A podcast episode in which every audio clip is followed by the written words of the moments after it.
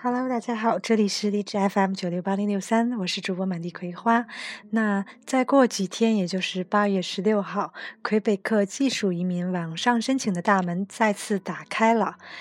在这里呢，要提醒想要一起开讲的朋友们呢，一些注意的事情。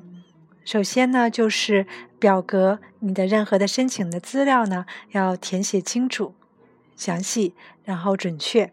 还有就是在付款的时候，尽量呢，呃，选择最快捷的，就是可以用信用卡付款。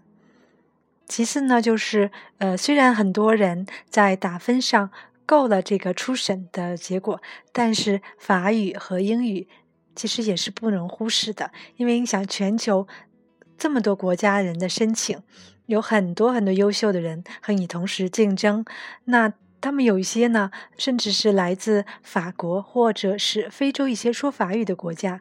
那相同条件，如果人家会说法语呢，你没有法语成绩，一点法语都不会，肯定会优先选择那些有法语优势的人。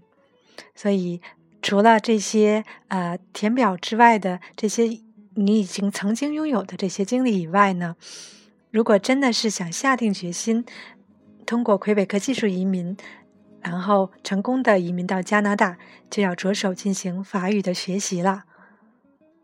有志者事竟成。